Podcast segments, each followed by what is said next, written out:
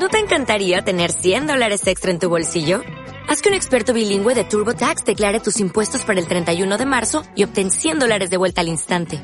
Porque no importa cuáles hayan sido tus logros del año pasado, TurboTax hace que cuenten. Obtén 100 dólares de vuelta y tus impuestos con 100% de precisión. Solo con Intuit TurboTax.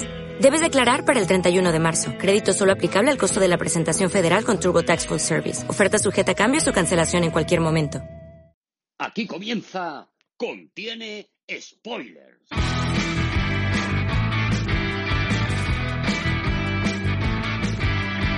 Muy buenas a todos y a todas, ¿cómo estáis, gente? Eh, sí, sí, sí, sí, sí, sé que esta semana llego un poco tarde y os pido mil disculpas a todos, pero como compensación, eh, durante esta semana que entra os dejaré un casi spoiler pequeñito para que la espera hasta el próximo sábado se nos haga más corta. Bueno, comentarios del capítulo anterior, adaptaciones literarias, volumen 1. José Hernández dice, totalmente de acuerdo, no tiene nada que ver la imagen que cada uno nos creamos al leer el relato con lo que nos muestra el director de la película. Y hablando más profundamente con él, que lo conozco de algo, me dijo que del relato El corazón de las tinieblas surgieron dos películas. Una es la archiconocidísima Apocalypse Now y la otra no la recuerda y yo tampoco la conozco. Me dice que es una película española que tiene algo que ver con un río. Yo he estado mirando y solo he encontrado una película colombiana que tiene poco que ver con lo que me cuenta José. A ver si nos ayudáis un poco con esto y nos decís en comentarios de qué película se trata. Cristian nos recomienda la peli y el libro La pianista. Me echa una pequeña bronca por lo que dije en el anterior programa sobre El resplandor de Kubrick. Ojo cuidado aquí. Yo no digo que sea una mala película, al contrario sé que es una obra maestra. El problema es mío, solamente mío, que no he conseguido terminar de conectar con ella. Será verdad eso de que no está hecha la miel para la boca del asno. Marcos Bolaños dice que le gusta lo de que hay que valorar las películas como entes en sí y no como meras adaptaciones. También nos cuenta que ha visto todas las pelis de Kubrick y que no sabe si sería capaz de disfrutar los libros en los que se basan una vez vista la cinta. Marcos, muchas gracias por tu comentario y por tu música, que por si no lo sabéis, toda la música que suena en Contiene Spoilers es de Marcos Bolaños cucamusic.net. Os dejo el enlace en la descripción. Tanto José como Cristian como Marcos han hecho su comentario a través de nuestra página de Facebook, contiene spoilers. Y tú también puedes hacerlo en Facebook, pero también en Twitter, arroba tiene spoilers, en iBox o en YouTube. Y a ti, que me estás escuchando ahora, aunque no hayas comentado nada, Mil millones de gracias por darle al play y pasar estos minutitos conmigo. Este programa va para ti. Sin más, yo soy Guillermo Hernández y esto es Contiene Spoilers.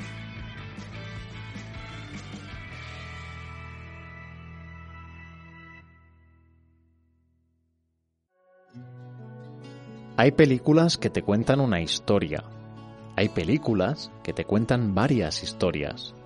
Hay películas que te sugieren más que te cuentan. Y hay películas que tienen magia.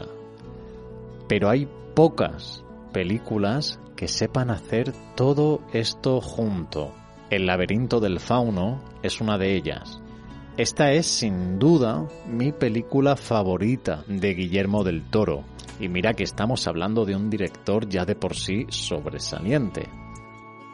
El laberinto del fauno respira un aire feérico desde el mismo principio, primero con el pequeño cuento de hadas que nos sirve de introducción y luego con ese coche recorriendo un bosque que suponemos encantado y que a mí personalmente me recuerda mucho a mi infancia, que pasaba las vacaciones familiares en un pueblo de la Sierra de Salamanca. Esto no le importa a nadie, pero mira, es mi podcast y lo meto por aquí. Es una película que solo en apariencia nos cuenta dos historias diferentes, el periplo de la niña en su intento de volver al mundo de las hadas y el mundo real, real entre comillas, en el que se está desarrollando una cruel batalla entre el gobierno fascista local y un pequeño grupo de rebeldes. La dirección de Del Toro nos muestra que sabe aunar como nadie estos dos mundos, utilizando dos paletas de colores diferentes para cada uno. La película está llena de imágenes que evocan al bosque, al aparato reproductor femenino, transiciones perfectas entre realidad y magia, y cada pequeño detalle, cada mueble, cada línea, cada encuadre de cada plano está en perfecta consonancia con lo que se muestra en la pantalla. El director también demuestra un gran conocimiento de España, no solo por la historia de la posguerra que nos cuenta, sino incluso en la dirección de actores. Mercedes tiene un ligero acento aragonés que le va como anillo al dedo al personaje. Y el capitán destila un acento neutro, como neutro va a ser su legado. Y eso que Sergi López es catalán, y hubiera sido relativamente fácil que se le colara un poco de su propio acento. Sergi López interpreta al capitán, el villano de la historia, pero un muy buen villano, uno de estos personajes escritos con profundidad e interpretado de la misma manera. Al final no es más que un cobarde que trata de emular a su padre, considerado un héroe de guerra.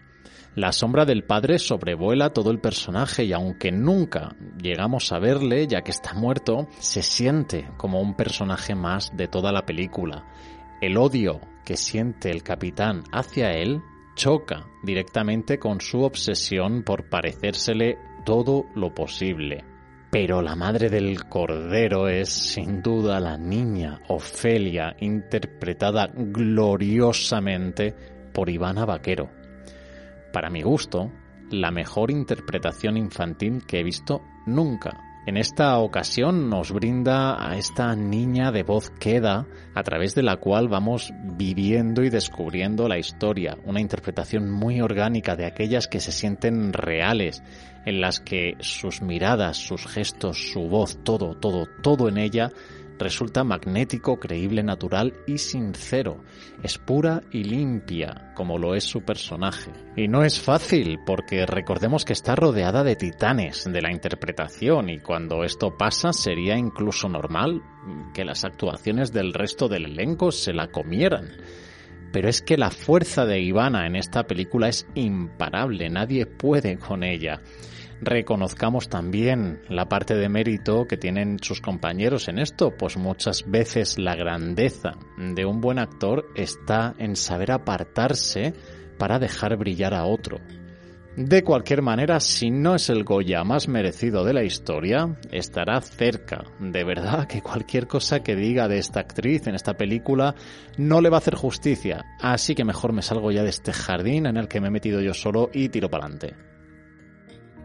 Bueno, pues la película nos sitúa en la España de 1944, en plena dictadura franquista. Ofelia y su madre embarazada abandonan la ciudad para ir a vivir a un caserón en el bosque, caserón que pertenece al capitán, que es a la sazón nuevo marido de la madre de Ofelia y padre de la criatura. Al llegar a este bosque, Ofelia se topa con un hada y al poco tiempo con un fauno, que le dice que ella es una princesa que desapareció de su auténtico hogar, el reino de las hadas, y que ahora debe de superar tres pruebas para poder regresar. Paralelamente, somos testigos de la lucha que mantiene el gobierno local con un grupo de disidentes. Vaya dos historias para meterlas en una misma peli. Las pruebas a las que el fauno somete a Ofelia bien podrían abrir un bonito debate. Para empezar, en la primera prueba, la niña ha de internarse en lo profundo de un árbol para matar a un sapo. Ella llega al pie del árbol perfectamente vestida, como debería ser una buena señorita, limpia, aseada, impoluta. Tras terminar con el sapo más machirulo de toda la creación, sale de allí puesta de barro hasta las cejas, el vestido destrozado, pero victoriosa.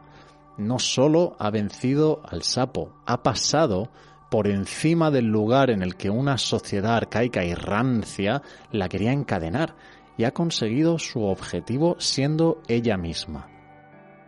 En la segunda prueba tenemos a un extraño ser sentado frente a una mesa llena hasta los topes de manjares. La criatura no prueba ni uno solo y parece ser ciega. Todo va bien hasta que nuestra heroína llega desde el exterior y comete la tremenda osadía de coger dos puñeteras uvas. Entonces este monstruo se coloca los ojos y ataca a Ofelia. No sé a vosotros, pero a mí esa figura de alguien que lo tiene todo mientras los demás tienen tan poco, ciego al mundo que le rodea y que ataca con violencia cuando siente amenazado su patrimonio, a mí me recuerda a algo. Todo este simbolismo bien podría ser una paja mental tremenda que me estoy haciendo yo solo. Quizás del toro solo nos está contando un bonito cuento de hadas y yo estoy buscándole tres pies al gato.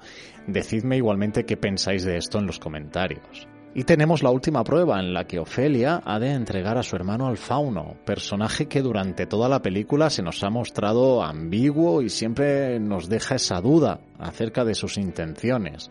Ofelia demuestra su honestidad al no entregar al niño y así consigue volver al mundo de las hadas junto a sus verdaderos padres. Es curioso cómo Guillermo del Toro suele escoger protagonistas que en un principio parecen ser los más bajos en la escala social, los últimos que uno tendría en cuenta. Aquí tenemos a una niña pequeña en medio de un conflicto adulto, o en la forma del agua era una limpiadora sordomuda, por ejemplo. Más allá del mundo mágico de Ofelia, se desarrolla la historia de esta guerrilla tratando de hacer frente al gobierno fascista local, con momentazos como el de Alex Angulo, interpretando al médico, diciéndole al capitán que obedecer por obedecer, sin pensar, solo lo hace gente como él. Y dice estas palabras sabiendo que le costarán la vida.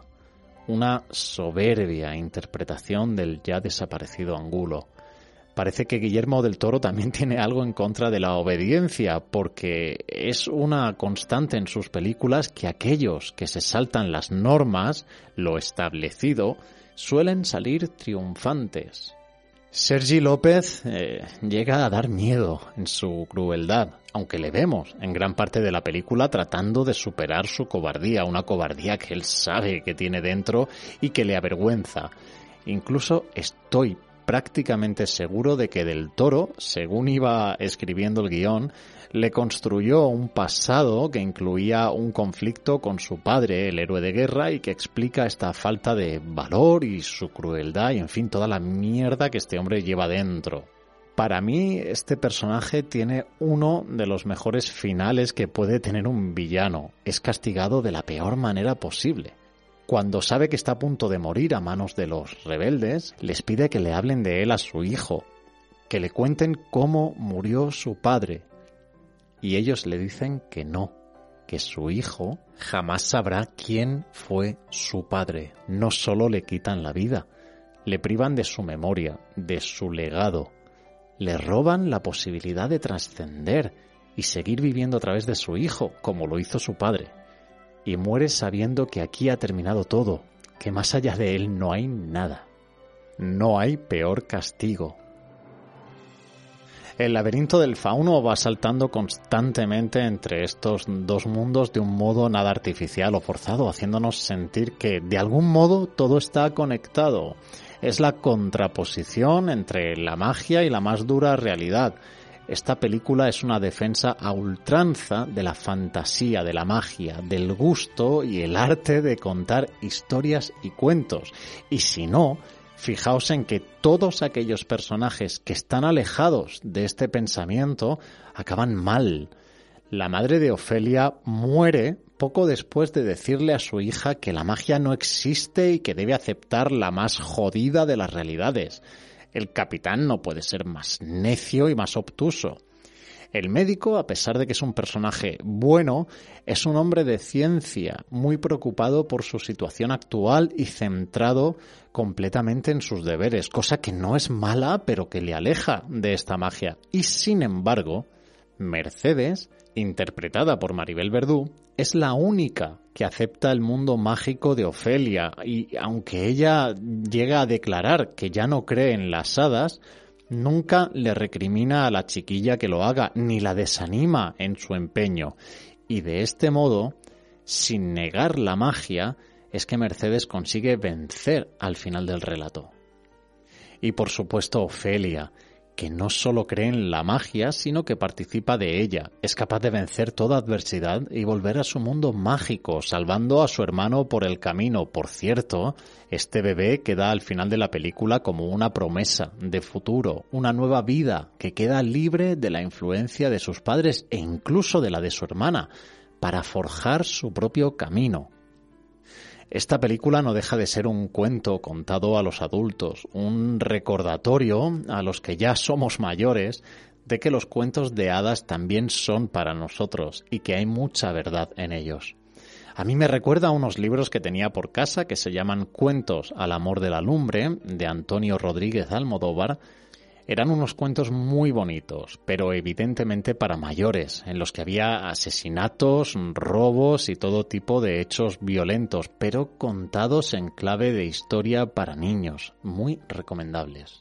El final del laberinto del fauno es uno de esos que crea división entre la gente. La niña vive o muere. ¿Todo ocurre de verdad o era solo una fantasía de Ofelia?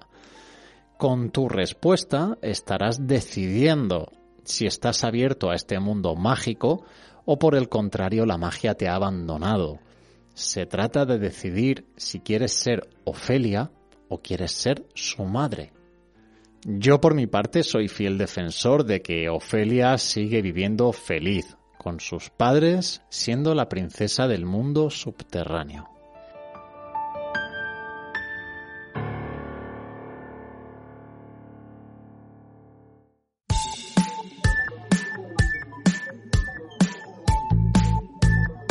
Y nada más, gente. Ya sabéis, como siempre, me podéis dejar vuestros comentarios en las redes sociales, como he dicho al principio, y muchas, muchas, muchas gracias por estar otra semana aquí conmigo. Cuidaos mucho, un saludo a todos y nos escuchamos.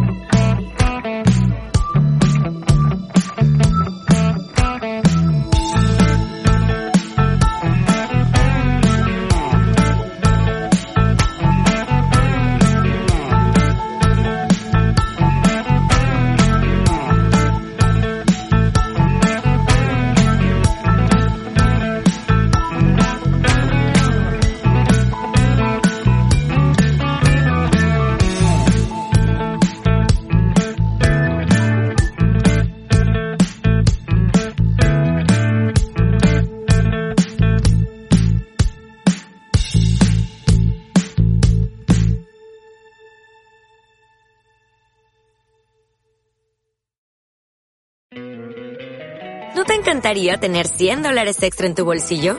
Haz que un experto bilingüe de TurboTax declare tus impuestos para el 31 de marzo y obtén 100 dólares de vuelta al instante.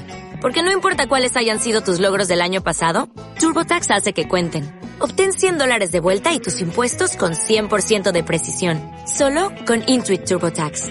Debes declarar para el 31 de marzo. Crédito solo aplicable al costo de la presentación federal con TurboTax Full Service. Oferta sujeta a cambios o cancelación en cualquier momento.